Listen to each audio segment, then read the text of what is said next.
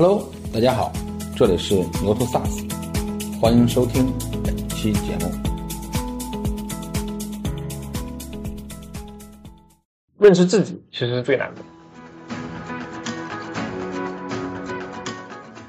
某种程度上，就是要想着从这种治理结构的角度上来看，就是要保证不同的声音的存在。To B 的产品，其实你会发现你的优势其实就是在老客户、老产品那个象限。新的产品或者新的模块，嗯它要先在老客户身上找老客户里面的种子客户去去验证，然后再推给新客户。价值上的不认同，它是很容易在组织内部撕裂的。我们经历过的一个路，嗯，这里面的坑在于说，你的组织层面和技术层面要去要解耦。比方说很重的服务啊，优先我我会认为乙方要自己用，去提升这个服务的效率，这这是我觉得是排排第一的事情。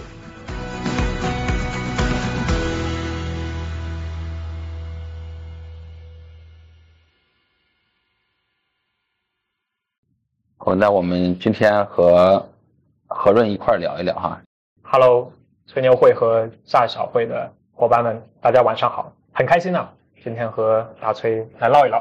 嗯好，那我们聊一聊这些年跳的坑。我相信每个创始人，嗯，在创业的过程中都踩坑无数。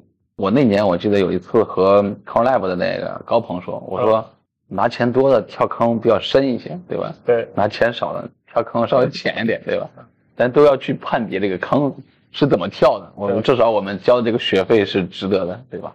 从你是哪年开始？你们二零一几年？一六年的十月二十六号，十月二十六号啊。那天在为什么会选这个日子呢？我们当时其实是呃从一家更大的公司里面这个 spin off，对，对，所以正好从那天开始，我们呃公司注册其实更早，大概是九月九月底九月二十八号对，啊，然后到十月二十六号其实算我们呃就第一天啊自己独立去运作，到现在不到七年啊，不到七年对六年半，嗯，比春秋会还小一点，对吧？春秋会二零一四年、一五年开始，小一岁，小两岁，对吧？那时候是一个什么样背景，在选择这个方向？从方向上来看，其实我们没有说第一天就就那么清楚的。我们现在是把自己定位到这个嗯叫 to B 的 to B 的营销云嘛对，营销，to B，营销云。然后，然后大概在一六年呃十月份出来的时候，创立自去的时候，我们花了大概有个半年的时间去去找方向，没有没有一开始就就有一个那么清晰的方向。对，啊，然后呃好的地方就在于我们自己原来是做 to C 的这个 social CRM 的，对当时还还没有在还没有起围，一四到一六年甚至更早。嗯，啊，然后然后从这个出来之后，其实是在想说，哎，就是就是到底到底要做点什么。啊，慢慢慢的其实花了一些时间，就大概前后半年吧，就嗯。一直到我们第一个客户对，啊、这个就前面几个可能时间顺序差不多啊，就包括像像 SAP，包括像微软啊，就是一个、一个一个巨头。然后啊，我们在聊的过程中发现，哎，其实这个营销技术啊，他他在国外其实 to C 和 to B 是分的比较开的，比较开的然后然后然后也在那个时候就一聊，哎，发现哎这上面其实可以在微信生态上有一些本土化的嗯实践。对，对，然后然后所以其实，在一七年四五月份的时候，我们就把自己的呃大致的方向就定成了 to B 和 to C，那个嗯还有大 C，大 C，对，像什么一些教育啊、嗯医美啊之类的啊，面向市场部门的这个线索的呃获取到培育嗯，啊，这是一开始。当然后面其实是花了一些时间，就做了一些聚焦，后来嗯到二零年上半年，我们就彻底退出了大 C 的这个领域。对，对，嗯大 C 和大就是 C 和 B 完全还还不太一样，对吧？就是那嗯那个退出的原因是什么？就是 C 比 B 更复杂吗？还是呃，倒不是，还是要聚更聚焦在 B？嗯，这个因为因为今天就聊坑嘛，我觉得这个算是一个能排到前几的坑之一。迄今为止，我会认为最初的你的就是很多的判断，嗯。其，实它是正确，对，但是你真正在实操的过程中，你会发现它的落地的这个成本和付出的代价还是挺大的，没有想到那么小。是，所以其实我们可以比较清楚的判断说，to B 和小 C，嗯。它的差异很大，嗯，对吧？但是大 C 可能介于中中间对。啊，它它会跟两者都有些交集，对。啊，所以所以所以当时会有一些比较乐观的想法，觉得说啊，我我是不是能够能够有更大的这个客户的群体啊，所以就把大字也框进去了。对，那后来为什么说这个做出选择，还是因为比较早的，就是秉持了这个看这种续约续费嗯。啊，就确确实实大概在二零年上半年，我们就看到这个，哎，to B 其实是相对来说更靠近我们所谓的这个 PMF，对对，所以就就果断的就就把大 C 这个就砍掉了。更早就也有疫情的一些原因嘛，嗯对，就就在二零年上半年，就年中的这个一个一个阶段就就做出了这个选择，是，嗯，还是用数字说话，对。嗯，刚才你说这个就是选择这个 B 和大 C，这是康之一啊嗯，能排在前几的康之一。嗯，他倒不是说不是说这种选择，嗯我是认为说抽象总结一点，就是说，呃，我们所谓的聚焦和你是不是真正意义上做到聚焦，我会这么来去总结，嗯因为因为你会有做出很多选择和判断，对，对吧？但这个判断你是认为它百分之百的对，嗯还是说你心里坚信它是百分之九十的对，嗯九十五的对？这中间其实你的你的执行的力度还是会有会有差异嗯。对，对有的人嘴里说专注，但其实动作是是不专注的。嗯在做动作的时候可能会选择一到两个，嗯还会选择一个备份，对吧？是加一层保险。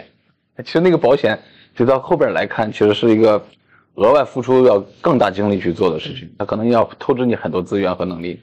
就这些年下来，有哪些经验或者是教训？还是蛮多的。我觉得，我觉得从这个，呃，像产品上、产研上，对吧？等会儿可能会聊到，嗯，对对对，对吧？像这个组织上，然后嗯像这个市场销售、客户成功，其实其实都有多多少少有一些学费。所以嗯所以包括像对于这个 CEO 这个这个事情的理解，其实嗯。这过程也也也花了不少的这个呃精力和学费在上面。对，嗯，总结下来，我觉得会有一个过程，就是嗯感觉上他他还是在在在不断的去去通过实践看到一些东西，然后中间的如果说要去讲，比方说什么样的时候其实是更更挑战嗯或者说更危险的时候，其实还是就就像我忘了是那个马斯克还是谁说的，就是你的维持开放性这种事情，包括个人或者说某个部门、嗯某个大的组织，这个事情其实是是比较难的。对你所谓的开放性是什么？就是要就是广纳言论，让大家去足足够开放，还是就是说是一个什么样的概念？就是因为呃，有些时候你要跟自己的这种安全感去做斗争。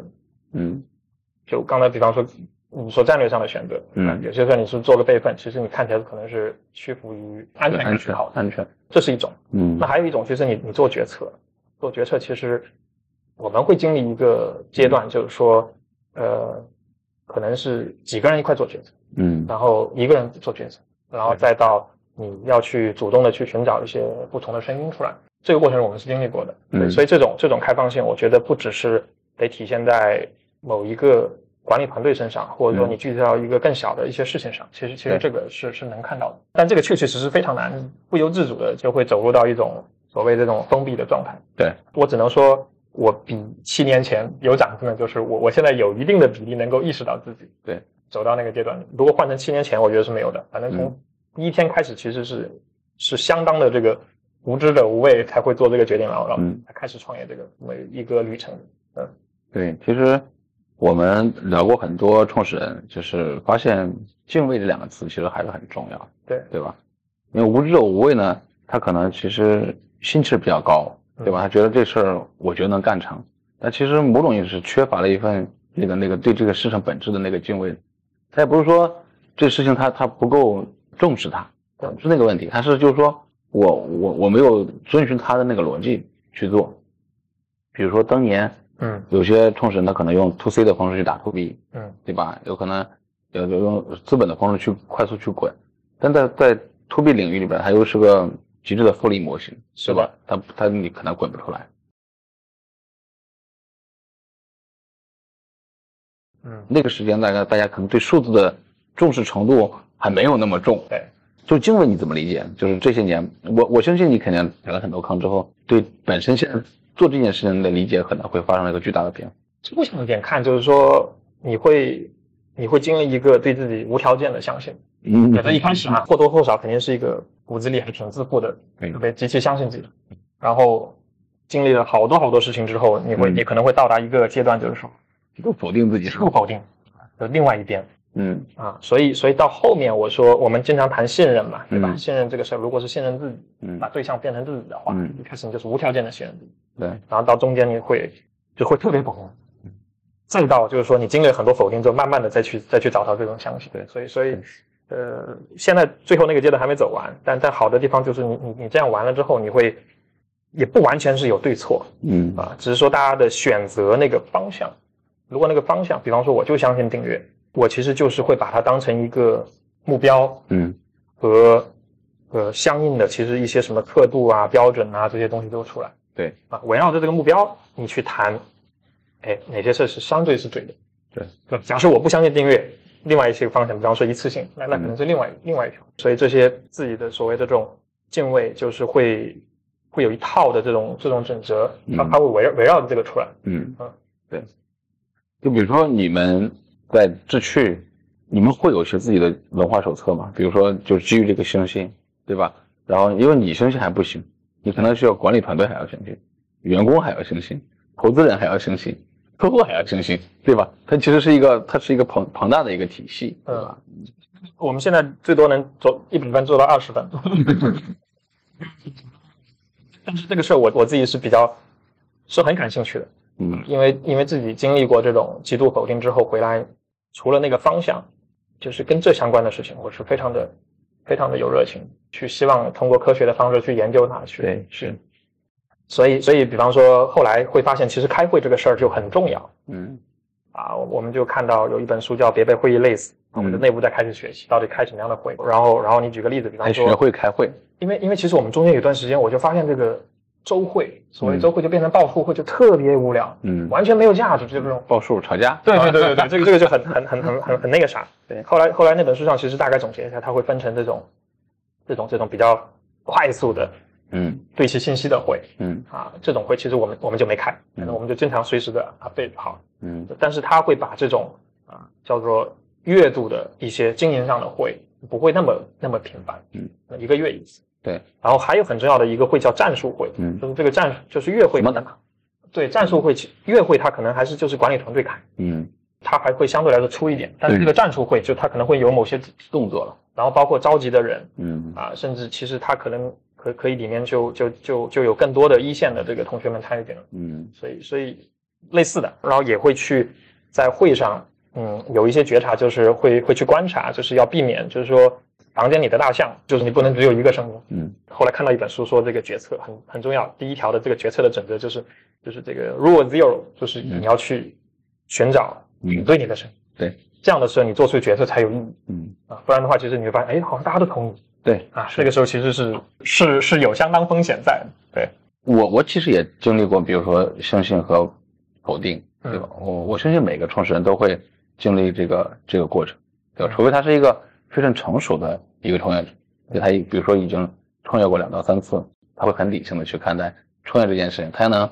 从商业最底层的逻辑去判断这件事情到底怎么去做。当然，他们也依然会会会会跳坑啊，他可能跳的坑是不一样的坑，他可能这个层面的认知他可能不会再跳坑了，他可能在另外一个层面去跳坑。对，就在这个过程中里边，你觉得最难的时候是什么时候？比如说不休息到什么程度呢？那还是挺夸张的，就是会，我觉得难倒不是说，比方说经历疫情，我觉得更难的其实是那种否定会会去挑战自己，因为因为自己这种对自己的觉察，对是突然之间在在大概在一年半之前，就二二一年的下半年就就发生了，啊，然后然后那个时候自己其实平时还是一个比较能控制情绪的人，二一年的下半年你就会突然发现，其实其实自己是有情绪的。嗯那种否定就不只是这个方向上否定，就是你还你还是会去看到一些很多个人上的东西，嗯发现其实哎好像好像以前自己意识不到，对吧？当你突然意识到的时候，你你会你会去问自己一些更宏大的问题。特别好的地方就在于，嗯，你想过这些事儿之后，就是他其实跟自己更往前推，比方说三十出头的时候，那些对这个实验的这种看，当嗯三三十出头的时候，你很多时候你就会哎人生要干一件大事，这这是你的意义。对这是你的使命。然后到四十岁的时候，你会发现，哎，好像这个这种所谓的意义，其实你你如果呃以终为始去看的话，你会发现，哎，好像哎就是那么回事儿。嗯所以回过头来，所谓的意义其实都是自己呃赋予自己。嗯，很很多事儿其实你都可以做减法就减掉。对，是的，嗯这这里面经历一个过程，嗯，然后疫情其实在这里面，我觉得是反倒是扮演了一个还还挺重要的角色，就是他其实会把自己呃非常理性的拉到现实上，嗯，你的责任、你的选择嗯啊，包括你自己呃内心深处的这种企图心，这很重要。就就就学到后面你会发现，对，你你在质疑这个意义的过程中，你会发现啊，总是有很多事情就是极其不甘心的，这种不甘心就是会从心里面冒出来。嗯，我的理解，你像异形呢，是把人推到一个谷底，对，就是你没有退路嗯啊，并且我告诉你，或者是你能经历到，就那是谷底了，对吧？就还有比这个更差的吗？那时候可能会刚才你说问自己一些宏大的问题，比如人生的意义啊，或者是这些这些问题的时候，有些问题可能和创业无关。就在这个过程里边，它一定有比较深刻的事情。我我觉得我可能会找到了一个好的客户，嗯或者是我我让我团队有了信心，做对了一些事情，它嗯逐渐让团队从那个谷底慢慢爬上来。也就是我觉得原来可能我连这个客户或者这件事都不敢碰，嗯变得我我觉得我可以拿下他，对吧？我可以吃力的拿下他，但到最后我觉得可以游刃有余的去去做这件事情。它一定有个过程，对我来说，它是一个构建、重新反弹或构建信心的一个过程。我不知道你是不是也有在这个过程中有些什么事情触发你，然后往上走？呃，我疫情算是一个比较比较重要的点吧，就是因为你的责任在这，在那个阶段，就是终于呃想明白了，可能是一个很基础性的事情。嗯但是其实换到六七年前，你是不你是没有这么想的，是一定要把这个创始人和 CEO 的角色分开。嗯，后来发现，就 CEO 他就是一个一个 appointment，就是就是一个任命，对，你就是得得向这个呃公司，得向客户，赔偿这个董事会、股东会去负责的一个一个一个角色。对，所以这个角色你就不能掺杂太多个人的东西。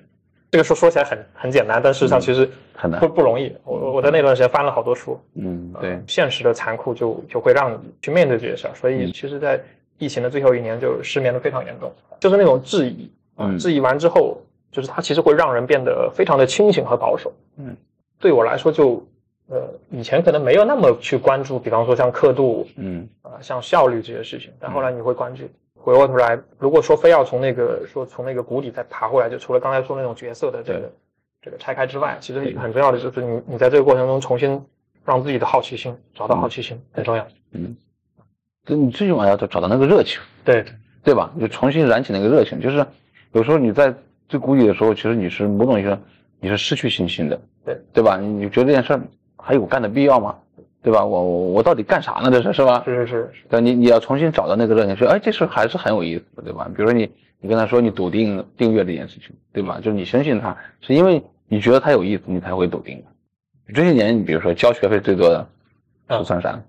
如果排第一肯定是刚开始的，我觉得排第一就是就是排前几的，就是除了聚焦，然后就是你的这种个人和管理团队的这个这个成长，我觉得是非常重要的。我觉得他应该是认知，对，但是他呢，呃，这种认知它带有蛮多的认识自己，其实是最难的。对，对，因为对创始来讲，就是冲始他是没有退路的，嗯，对吧？因为你要对股东负责，要为对客户负责，对员工负责，对吧？对，你是没有任何退路的，就是你是最后一关，嗯你是退不了的，对吧？就在这样的一个状态之下呢，你必须要去找到那个热情，去必须要往前走。去年我们在年会上，其实我我有一段演讲里面说，很多人对认知这件事交了很多很多的学费。刚才你说，其实排在前边的可能就是有自己的认知，有团队的认知，甚至比如说我们现在就基本上我和我们的团队在讲的时候，我说更多的向内看，向内看无非就是看我们自己，就看我们团队自己本身有没有什么问题，对吧？嗯那嗯，他他他到底要在做什么，对吧？你向外看就是外边有什么机会，对吧？我们到底要满足什么，呃，什么可什么需求，要帮别人做什么事情，对吧？对呈现什么价值？反复去看的时候，也有有的人的性格呢，就是喜欢向外看，嗯有的人喜欢向内看，他也有比如有负面的，比如说所有的问题一出来之后都是别人的问题，他就是他就是习惯性向外看。有的人出问题的时候，首先是哦，我们是不是做错了什么？嗯对吧？我们是不是要做得更好，然后去去解决这件事情？其实，在这个过程中，就性格不同，可能对认知打开的那个时间和周期也不同。是的，这个这个认知是一个更宏观的这种抽象，就是嗯所有的这其实我觉得都是都是认知上掉的学费。因为你认知不到，嗯，那个不对的时候，就或者是有有瑕疵的时候，刚才你说你的战术会，你一定会错嘛，对吧？嗯。是吧？一定会的，但它过程中可能也会跳坑，但你觉得就是你自己在怀疑的时候，你其实是没有选择的，选择了一条路，必须要往下走，嗯。对吧？这里其实我觉得举个例子吧，比方说这种所谓的叫言行不一致、不自知的，嗯它不是说刻意为之的，对，所以啊、呃某种程度上就是要想着从这种治理结构的角度上来看，嗯就是要保证不同的声音的存在。嗯，我认为这个还蛮重要的。对，是这几年，比如说客户有什么变化？从 B 到 C，就把后来大 C 给慢慢就离开那个市场，对吧？去嗯嗯聚焦在 To B，呃 to B 这个市场里面，对吧？就客户的，比如说有需求和开始创业，比如说你聚焦到现在几年，他这个过程中客户的需求有什么发生变化吗？嗯，我觉得以这个二零年上半就年终为为界，就是一半一半，就前一半的时候其实还是外企为主嗯。啊，所以所以那个时候我们其实是呃讲的是一个就把自己定位是一个叫 social CRM to B 的 social CRM，嗯，其实当时还不在企位，就是就是微信的这个对呃这个 H 五啊公众号啊，对是服务号上面，对，然后更多其实我现在想来，它还不是 MA，嗯还不是营销自动化。这，还不是营销自动化，它其实是营销自动化的其中这个微信这个这个渠道，嗯。所以所以当时的这个 PMF 其实没有没有当时想的那么大，就是你都实现了，其实没有，现在想来其实就一小块儿，嗯。然后到后面的阶段其实是到现在是有一半的民民营企业，就本土企业会加入进来。对，啊，包括一些新经济的公司，包括我们对。我们吹牛会很有一些这个 SaaS 的伙伴，其对。实也是我们的客户。对，然后也有一些先进的制造业，就是嗯传统制造业还还稍稍没那么快。比如说像小米啊那种新新的制造业，新的制造业会进来，嗯。比方说机器人啊，嗯。比方说一些这种呃先进制造设备啊，这个嗯。自动化这个其实也也会有，大概一半一半吧。对，就是就是客户的这个性质和呃它的会有一些变化，但是同时其实更重要的是需求的变化。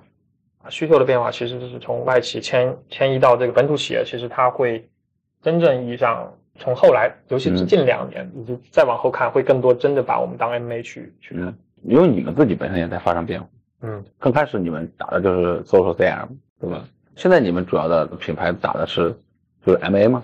对，MA，然后嗯 to B 的市场的市场云，客户在发生变化，就你们自己在发生变化。就从去年开始，整整个 SaaS 行业很冷，冷到我觉得应该是在我见到的最冷的时候。我也几乎是嗯，对。虽然虽然我的从业经验没没有老师没有那么强啊，但是但对也就是零七年到现在十六年，也也几乎是就国内的软件啊，这个 to B 企业比较低谷的时候。嗯，你怎么判断未来呢？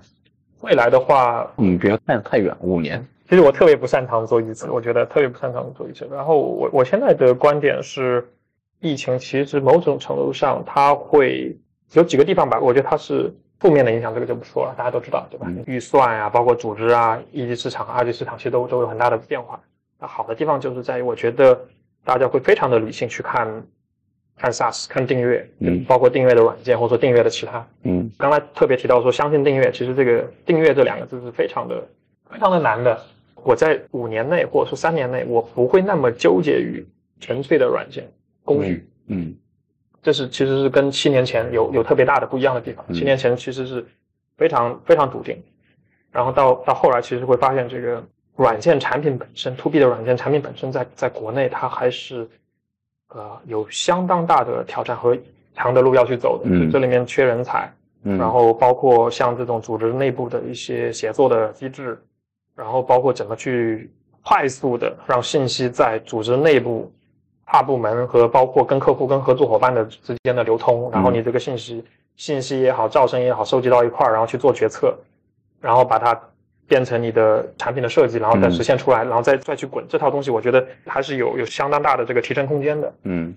呃，这可能再过五年或者十年会去看，它有可能是疫情的一个比较重要的帮助，对 SaaS 行业的帮助就是在于大家会会非常的理性的去算账了嗯。啊。举个例子啊，比方说像我们自己其实其实以前去判断这部分的这个软件上的花费，对吧？也是跟市场的这个这个投放或者说某一部分预算去比，嗯。但事实上，其实你会发现，它应该就是大家可能会觉得，哎，你你一套 SaaS 工具，比方说十万块钱一年，挺贵的，对。对吧？但事实上，其实其实这种这种贵，它其实是缺乏这种嗯比较合理或者是科学的刻度的。对啊。就就就其实举个例子，比方说，大家可能宁愿投更多的过去几年来投投更多的在人上，对吧？你去广告上，或者说某场活动上，但是其实你都不肯投资在工具上。对大家会对于这种刻度的呃这种认知会会具体的很多。所以这个这个这一点，我觉得用不了几年，应该应该它还是能够让大家感受到。反正像去年大家会有一些收缩也好，优化也好，其实就是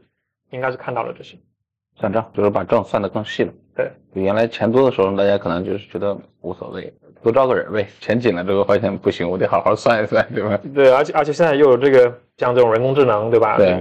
就未来的组织，它肯定不会像以前这样一直变大下去，它它一定会以一个更多的这种，嗯，很难去处理去中心化，但但是它一定会变得更加生态，嗯，有有有更多小的这种组织起来，嗯，你跟他讲啊，其实不管是未来五年还是十年，就是因为中国的软件产品其实的价值呢一直是不被企业所认可的，对，你一定要加很多服务。对，大家可能更多买的是你的服务，是我的感知，对吧？我的体验，嗯，对吧？你怎么看呢？比如说，现在你们在做客户和客户服务的时候，会做颗粒度会做到多细呢？我先回答前面那个问题，嗯，就是就是为什么中国的客户他在最快的这个，就除了刚才说的一个刻度的比较嘛，对，他会觉得十万块钱贵，但同时他其实没有意识到，比方说可能招一个销售或者说市场市场人员，可能他三分之一的价格。三年下来可能就是十万块钱，嗯，这这是刻度层面。另外一个方面就是说，嗯，这一点其实我我觉得不存在好坏啊，因为其实这个存在就有一定的合理性，所以所以我们去看就是说，站在乙方的角度，我当然我每年要投很多钱在这个产业。上，对对吧？你举个例子，比方说一年投个两千万，嗯，五年下来就一个亿进去了，对。所以其实甲方如果甲方爸爸如果要自演，他他没个几百万进去。对，这是很难的，对吧？但是，但是这个其实非常乙方视角。嗯，其实这个这个事本身，你工具花投一个亿更多，或者说更少，对，其实给到他，他就是个工具而已。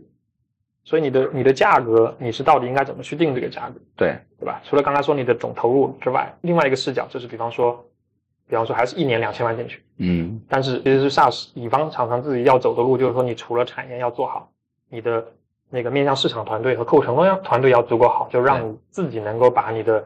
这个单位客户的这个产品的生产的成本就就边际的降下来，这个其实是是挑战来的。第三个的话，我觉得不要去抱怨说，就是客户会更多愿意为服务掏这笔钱，嗯，那确确实实，对吧？它体系还没建立起来，所以你必须要有服务，所以你的服务其实是是替代了，就是可能是工具加，比方说三分之一个 hard headcount，嗯，打包的一个一个价格，是的。但是最终呢，比方说过三年、过过五年，我认为那个时候就会就会到更加订阅的软件那种，但是中间会有一个中间的太中中间太出来。嗯，我这两年看到大家的活子吃的还是很重，你不重他不会用，嗯，对吧？他不会用，他就不会续费，这个变成一个我必须是软件加服务的一个方式去做。嗯，你要是说把这个软件纯做成体验非常好的一个一个一个软件，或者是一定要客户自己上手能做。那你在产品研发上可能投入的那个成本要要巨大。嗯，我倒不觉得，就是它是线性的关系，就是你比方说投两千万和投两个亿，它的它一定不不不一定不一定是对，更多这里面还是有有一些组织机制上的这种空间在吧？我我只是只能隐约的回答到这儿。就比方说，可能再再过个几年回来，我可能有更深刻的认识。但目前来说，对，嗯，我我我会觉得难点就是我前面说的，就是因为产品 to B 的产品团队。很难的，就是尤其在国内，就是我相信，其实以前的，就是老一辈的这个产品厂商，对吧？对。比方说用友间谍，他们做的很好，就是，但是但是这个其实是在 SaaS 的这个产品这块，其实它的挑战又更大。对。因为因为它是订阅的，嗯，对吧？订阅的，所以它就它就意味着它的，对。如果我是产品的负责人，我我收集到的信息和噪声是巨巨多的，我怎么去做决策？对。它这个其实还挺难的事情。对。甚至说，它不只是决策，嗯啊，另外一半是说我做完之后，我怎么去影响到。我的二部门的同事影响客户，他要走完另外一步。嗯，所以你真说，比方说投两千万，说十倍，就两边你你是不是你投了十倍的嗯精力进去，你就能把这个事做好？嗯，也不一定，对吧？但但最后其实它是一个让更多的不同的这个 stakeholder 就利益利益相关者去建立共识的一个一个事情。嗯，这个共识如何建？嗯，这个共识就是你你还是要充分的去。让大家把好听的、不好听的都 都倒出来，然后，然后你还要还是要去沟通。嗯，啊，我我认为在这一点上，国内的 to B 的产品有有相当路、相当长的路要走。对，刚才你谈到产品啊，嗯，刚才说产呃这个投入两千万还是一个亿这件事情，就在整个这七年中间，在产品端，嗯，栽了哪些跟头？就是呃，今年吧，今年初开始跟好多呃 CEO 也也包括一些呃关系好的投资人去去聊，就我我经常跟他们画一张图，嗯，那个四象限的图，对。这张图就听完之后，好多个兄弟给我拍大腿，说我嗯操，在这上面投了好多钱。四个象限嘛，就是老客户、嗯。呃新客户、嗯。老产品、新产品。嗯。啊，理论上一家相对不一定完成了这个 PMF 的验证哈，但但但可能，比方说有有个几十个客户，或者更多更多的客户，然后这个走完挺多的这个续约续费周期的嗯。这种这种产品，to B 的产品，其实你会发现你的优势其实就是在老客户、老产品那个象限里。对，那我们自己其实是以为比较容易的从这个象限卖到这个新客户就就对角线上过去，哇，这里面啊交了好多学费。应该是新的产品或者新的模块，嗯它要先在老客户身上找老客户里面的种子客户去，比方说找百分之二十客户去验证，嗯然后再推给新客户到到另外一个象限去做 go to marketing，嗯而不是直接跳到对面对角线去。你看起来是那个距离最短，但实际上其实是最长的路，而且是极具风险的。嗯，这个风险在可能就是歪歪了。对，会歪歪了。你比方说，我们当时呃，就是重构自己的那套产品啊，花了挺久的时间。我觉得这个锅肯定是自己要背的，就是这个这个背的，就是说，嗯，有时候你会很乐观，对吧？你你会希望有更大的增长，希望有更大的这个客户的目标，对吧？所以你在跟团队沟通的时候，你会不自知的说，哎，我秩序哪天我们是是不是可以开始服务出出海的客户？嗯你只要稍微一讲一丢丢，大家就会就帮你会会会想很多，想很多之后，其实你回回过头来之后，其实这个这个这个这个新产品，其实到后面你大家会会在想，我我是不是一开始就要能够服务能够出海？但事实上不对，那些其实一定是排在你的老客户，对，是的，这是一个例子。嗯，确实，我们上次在走进北森学习的时候，嗯，北森的做法是，一个新的模块或者一个新的产品研发，呃，结束之后，嗯。他一定会让，呃，产品先去卖，呃就是销售不管那个，销售只管对接客户，嗯给你推荐客户，说我我这个产品要找找五十个原先客户，产品的人然后亲自服务，你去跟人聊聊需求聊那啥，最后把产品给人家交付，人家用。要过了五十个客户之后，这些体系才能文件体系打法才能形成，这特别棒啊，，才把这个东西呢再转交给销售，销售才可以 go to marketing 才才去去卖。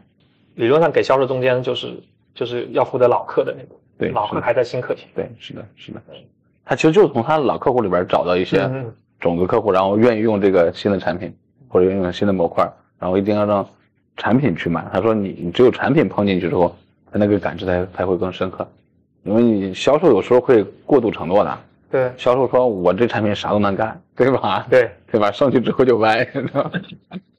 就你们现在有嗯有一些定制的成分吗？有定制。对吧？我觉得我觉得我认为其实金字塔最上面的客户就不太容易标准标准，的实现。嗯如果产品力有那么强，就是它真是可以。比嗯方说像像像国外有些像 SAP 啊、Salesforce 啊，他们还确确实实是是能够做到很多都是用标准化去实现。但在嗯国内，我觉得我们现在不会动这种念头，所以这个定制团队它还是会会存在。嗯嗯，然后我们尝试的其实是想办法去把这个定制团队变成一个，它的基石是做好交付，保证交付的效率。对，但这之外，我我觉得其实有有一些事儿在尝试吧，就是希望嗯他们，就是我们也得回答一个一个这样的问题，对吧？比方说，呃，程序员他他在他在自序他是做这个定制还是做产品的，嗯所以我会认为，还是有一些程序员其实他是会希望做一些产品的。那肯定，啊，所以所以所以我们我们公司会会有一个这种应用中心啊，就相当于标准产品是它就标准标准产研团队，它就负责这个基座，然后嗯上面有一个可插拔的应用中心。这个应用中心其实是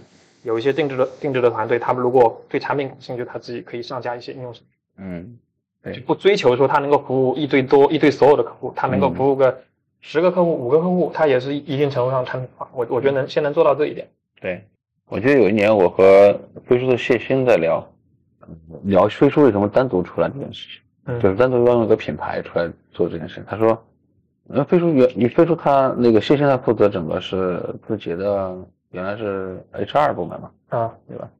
嗯、某种意义上他的他的 IT 也在看，对吧？他觉得嗯如果就像刚才说的，如果他们只做定制或者只做内部服务的话，嗯招不到优秀的人。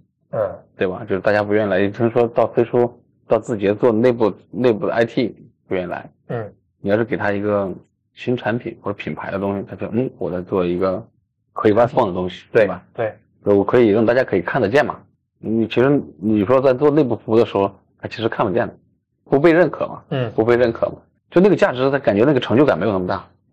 这种嗯价值上的不认同，嗯它是很容易在组织内部这个内部撕裂的。嗯呃，我我是我是几年前就有这种感受，所以嗯所以其实我我后来一度还把这个定制团队改了一个特别矛盾的团队的名字，叫定定产定制化产品。我靠，我觉得是定产极其纠结和矛盾的名字。对，但是但是还真是有，呃，即使是这样，它其实看起来非常矛盾，对甚至是不合理。嗯但是有同学还真听进去了，嗯他他会认为哇，老何这个是你是这样想的，我们就信你 这个。对，现在还还叫现在换回来了吗？还是还还是有人会叫定产，还要定产？对，这就是遗遗留的一些问题，对吧？但是他他就是他有些人会信，对吧？会相信这件事情。我我我会认为，我会认为，呃，定制化有一部分走到这个行业的一些产品出来，我们还没跑通啊，但我认为，我认为是从这个逻辑上是是有可能会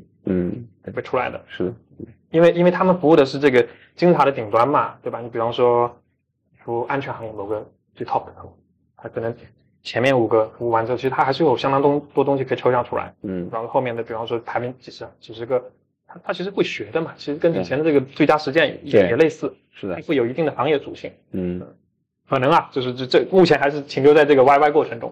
嗯对，因为其实服务大客户，因为你要定制嘛，大客户其实所费的精力其实会比较大。这个账能算得过来吗？比如说和大客户，然后这个这个可以，这个嗯它里面的我们经历过的一个路，嗯，这里面的坑在于说，你的组织层面和技术层面要去要解耦。解耦就是、呃一开始团队还比较小的时候，你可能会让产研是产品和定制放一块儿的，嗯所以我们自己是经历过这种合一块儿、分开再合再分嗯，这个过程。为什么会这样呢？我会认为这是确确实实，我觉得自己的承认在在自己的第一阶段，嗯我觉得我们的产品化都可能谈谈不上产品化，可能就是最早的十个、二十个头部客户客户定义出来的。为你的，对，所以所以那当时其实你你你包括从这个产品的设计到技术上，我觉我觉得它还是有相当的迭代空间的，你得嗯承认这一点。对，所以所以到后面的话，其实你会你相当于是重新再去演绎一遍，把它结合出来，从产品角度，然后技术角度上其实也要分开，然后组织也要分开嗯啊，分开之后你其实就是那另外一步就是从这个经营角度，你就你也可以分，对对吧？你你你能够去核算大家的这个呃投入产出，对，这个上是可以的。是的，然后甚至其实你比方说，他可能没有拆的那么开，你像定制团队、定产团队还会去调用标准标准团队的这个工作，没关系啊，你就内部结算就好了。嗯，就内部你们内部会结算是吧？当然，嗯，结算是然后然后这个也属于产研数字化的可以，因为我觉得另外，我认为 SaaS 公司自己的数字化各个角落的数字化都得先自己先自己跑一个，所以所以产研数字化，我觉得我觉得是一个经历完疫情之后，很多这个呃 B 轮往后的很多 SaaS 公司优先级很高的一件事情因为我们原来说卖企业软件的公司，其实自己都不用自己的软件？啊啊，我不知道，就现在我我我能我能隐约感觉，其实很多 SaaS 公司的自己的数字化并没做得很好。我们有有一次讨论哪个问题，就是讨论这个获客的问题，讨论哪个问题，嗯说就是最后大家会问一个问题，就是你和客户沟通最终在哪里，对吧对？最后说，嗯，大家聊半天说都在微信里，是吧？是可能微信是最好的 SM，就是最好的获客工具，对吧？就是你发现，就是大家会用一个最简单的方法去做这件事情，对吧？就是他他要的是结果，那他其实就是把过程的那些数据先先不管它，对吧？等未来就是说我在用的时候发现，哎，它是不完整的，对吧？就是我比如我要让它复购或者我让它怎么去分析它的时候，我发现这个数据是缺失的，我只见到了他，拿下了他，对吧？让他用了我的产品，就对吧？我觉得就是在中国这些，这我我，但是我看到很多嗯企业进就从去年看到有很多企业，你刚才你讲，在在疫情之后，大家对自己的数字化其实还是很重视，重视，嗯，就是至少我要把我自己的那个那天是谁呢？说他每年对对对，就幸福社的中国人，他每年在整个 SaaS 产品端的呃投入大概在几百这个样子，哦，这么多，嗯，几百万，他们买了各种产品，买很多很多产品，对，呃，而且他们每年都会，呃，好多产品都是换，换换换，就是有营销团队他可能说今年用呃 A 产品，明年说嗯这个 A 产品不太好用，我用 B 产品，嗯。后年说嗯 B 产品也不太好用，我又用回 A 产品。对对对对，这种是合理的，不管是就是乙方自己自己得承认，对，现在就是这样，嗯要有心理准备。对。这段时间我们在做一个 SaaS 加 AIGC 的一个话题，你们现在在就大模型现在太火了，对那个，ChatGPT 对吧？你们现在在做一些实验吗？或者是在做一些对，因为这个自负一点，就二十年前我就是干人脸识别的，当时其实没有预测到后面这个数据量，就是算法本身在在数据量面前，它会、嗯它会渺小了太多了。嗯数据量所以？当时当时自己没有再继续做，就是就是会觉得这个东西可能未来会很数学，但没想到这个判断是错的，真的是因为互联网，还有因为这个数据量太大，算力太大，就是就是给了很多很多新的机会。嗯。啊。A A I G C 也好，这个或者说这个 A G I 也好，其实是离啊 to B 的 marketing 和 sales 是非常近的，嗯。所以所以国外其实是有有很多公司在做，对。对，不管是这个内容，嗯。还是说这种工作流，嗯。甚至其实再往后的呃销售的支持，这些其实都都有都有很多很多很多新公司出来，而且而且他们的 AR 涨得都很很快快啊。很快。嗯，对，啊，这这一点我我大概有有一次就是反正三四月份，嗯。虽然自己用的比较早啊，然后然后这个但但这个密集的讨论和这种焦虑感，我感觉就是从春节回来之后，就嗯。就就有有有大概两个月的时间是非常焦虑就就就觉得哇，这个事是不是真的会？就我喜欢用一个词叫折折叠，嗯。就是就是就是你你是不是会被这个这个 AIGC 给折叠掉了对，啊？就 SaaS 会不会被折叠折叠掉？嗯后来现在我觉得会会回归到一个比较理性理性的状态啊。我觉我觉得未来几年里面，其实它是一个一定要去拥抱的事情。嗯啊，甚至我会认为，比方说很重的服务啊，优先我我会认为乙方要自己用，嗯去去降去提升这个服务的效率。对，对，这这是我觉得是排排第一的事情。嗯，然后然后这个是自己自己自己用好之后再去交给客户。当然，有有些客户他会很感兴趣跟你去嗯。聊这些问题，所以所以其实我们自己内部就也会接接完之后，但是不会不会直接给客户用，就是嗯。就是自己人在玩。嗯，啊。我们现在也在用，嗯。我们现在因为因为中间会算是一个有一半是媒体嘛，对吧？媒体的部分呢，你们会焦虑吗？嗯，我其实前前两天和微软的那个 CTO 嗯韦青。韦青，然后两位几句在线上，我说整个 SaaS 行业为 ChatGPT 就是又恐惧，对吧？又嗯焦虑，对，对吧？其实还有一点点就是不甘，嗯对吧？我说其实这个行业这这个领域对 ChatGPT 这件事情反应有点过激了嘛？嗯嗯他说其实肯定是过激了。嗯呃，他说没有那么快，对吧？你要真正到业务到业务层里边，没有那么快，对，就是就你如何借助他的能力。昨天我们去商汤在也是在学学去参观学习发布了一个叫商商量，商量，对，对商量。嗯，他这个这个共有大模型呢，就是你要算，就是他说巨巨贵，就成本极极其昂贵，嗯你要成算一次一千万美金，对，就是你大模型这件事情，很多小团队是用不了的。当然，就他他的判断是未来可能有 N 多种小模型，然后你自己部署一个小模型，然后然后把你的数据分析让它训练训练训练训练。然后昨天我就问他一个问题嘛，我说，哎，你像我对吧？每年的从零五年零四年就开始写 SaaS 的内容，嗯我说把我这些年写的东西，假如一百万字，喂给他，他学习，啊，对吧？然后学习完之后，调教完之后，他就可以变成像我一样去思考，对吧？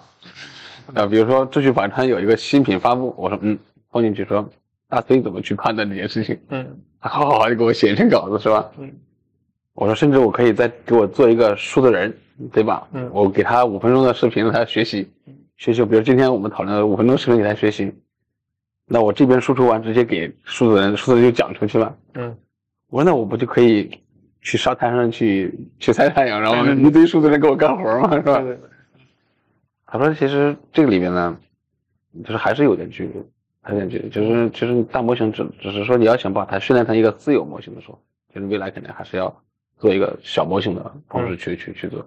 你要说你根本就没有那个费用去做一个大模型的一次去算，嗯它就是算法、算力和数和那个数据嘛，嗯对吧？他说数据你可能能能能拿到，但是那个算力就确实确实很精确。刚才你刚才讲在客户服务自己先用，嗯对吧？然后在服务上提效，对吧？我觉得 AIGC 肯定是用。那天我们去领领刀也是，他们做了一个引刀 RPA 的一个一个插件，我觉得也也很好，很好。至少我觉得至少对我们来说是一个巨大的提升。嗯。嗯，确实因为你们你们在用。我们在用啊，哦，我们有 Plus 账号，然后然后然后就是每每个月二十美金嘛，然后然后然后我们再用，其实是用它在做一些文案的一些一些处理，它确实确实很高效。但是刚才你讲就是为什么我说有一点点，其实我有一种观点，我可能有有有一点点悲观的，就对 G P G D P，我觉得它很好的一个东西，但是它确实在未来它可能会让人丧失思考。哎，这个观点我我也我我我也有类似的，它其实是会让不同的声音被埋没在这个汪洋大海之中。关键是我我的我在想，我说我会停止思考。比如说我们现在遇到一个什么问题，我就会先用 ChatGPT 问他一下，他输出的文案比我要全。对，对，我只需要在里边摘一块儿，对吧？呃，然然后然后去做，可能会有一些问题。在营销端，然后刚才你说，比如说在在在在这些端里边，你们会还有一些什么新的机会吗？就在国外看到了，就是哦，还是挺多的。就它其实每个每个每个细分领域，就是从从内容到到这个营销自动化，再到这个销售支持，其实都有，嗯，都都有不同的公司出来。是，嗯，对。今天我们看有一个叫啊 Auto 呃 GPT，就是自动化的，完全自动化的。所以说给大家又又带来了一顿一顿焦虑，对吧？大家说我原来说有提问师，对吧？我有提问会更好，然后我就有有还还有的赚。现在就连提问都不用了，对吧？对对对对对，这叫什么？就是 prompt prompt，这是啊对对对，他自己干了嘛，对吧？就你你觉得现在嗯，嗯对志趣来讲，就是未来最大的挑战是什么？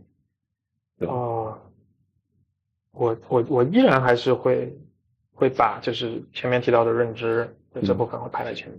嗯认知认知里面又会又会排的比较前面，就是这种怎么去相对好的呃通过这种结构嗯，去保证它的开放性。你说的结构其实是一种体系，我也不我也不清楚，但是我是希望我的目标是这样，是吧？因为我的一个观点就是看起来就是说所谓的逆境和顺境，逆境里面的难，你的感受是更加深刻和具体的，就是其实更大的挑战是那块。嗯就是就我我不会我不会担心一个团队就是在逆境中，就是因为它有韧性，而且我而且另外一点就是本身订阅对于这个逆境它的我们说鲁棒性是很强的，嗯对吧？你不可能说你突然之间续费从百分之百就掉到百分之五十，这这个是当然也有可能啊，对是对，但是但是它的它还是要相对来说要鲁棒很多嗯啊，所以所以它其实是一个很很保守的这种人格选择做的事情。嗯那另外一个问题就变成了，就是说你怎么在所谓的这种顺境里面保持谦逊，保持开放。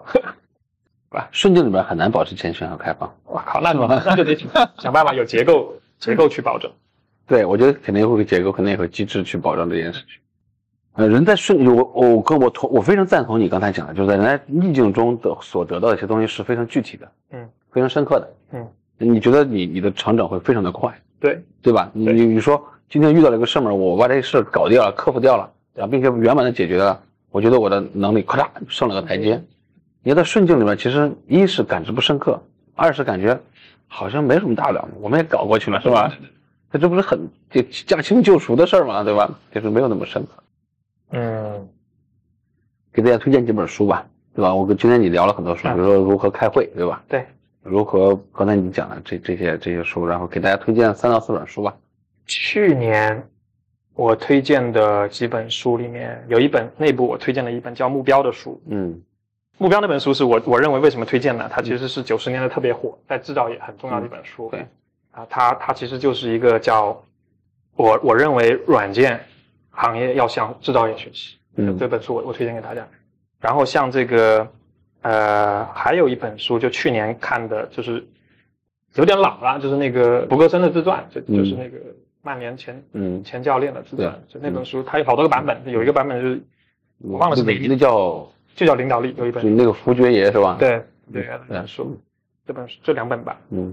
今年的话，今年的话就有一本书，其实在内部会看好多遍的，就叫一本畅销书，叫《团队协作的五大障碍》啊。这本书在在美国应该是很很很前面的一本书，嗯，就它它其实有个这经畅销书。对这本书我我我我们内部内部也在看，所以像当时说的那个什么别被会议累死的那个作者也是同一个人，但是他的那个那一系列的最头部的一本书就叫《团团队协作五大障碍》，嗯。然后他下面这这这这个人还写了好多好多其他的书啊，就就这三本吧。对。就是在创业的过程中，每天都在都在变化，嗯，对，每天都不太一样，对吧？其实创业的热情呢，更多的就是创业的那个那个挑战也就在这儿，对吧？对。就是你每天在用对不同的东西，这里面比较好玩的就是、就是没有所谓的安全感，嗯。就是比方说我我今天成为了呃订阅的奴隶，嗯。对吧？那那那其实未来，比方说再过个五年十年，我应该会跑到他的，就是就是我要接受我我去信奉这件事情，而且为他付出这个很多代价，然后实现了相当多目标的另外一面，那那那但那那是另外另外一堆挑战。嗯我今天有两个词，我非常深刻的感受，一个是安全感。那创始人其实本身是没有安全感，嗯对，因为他每天面对不同的可能性和面对不同挑战和风险的时候，嗯他会极度不安全，嗯对吧？这个安全感呢，可能会需要自己去，呃，我一直说先要静下来，你才能找到那个安全感，就才找找那个解法。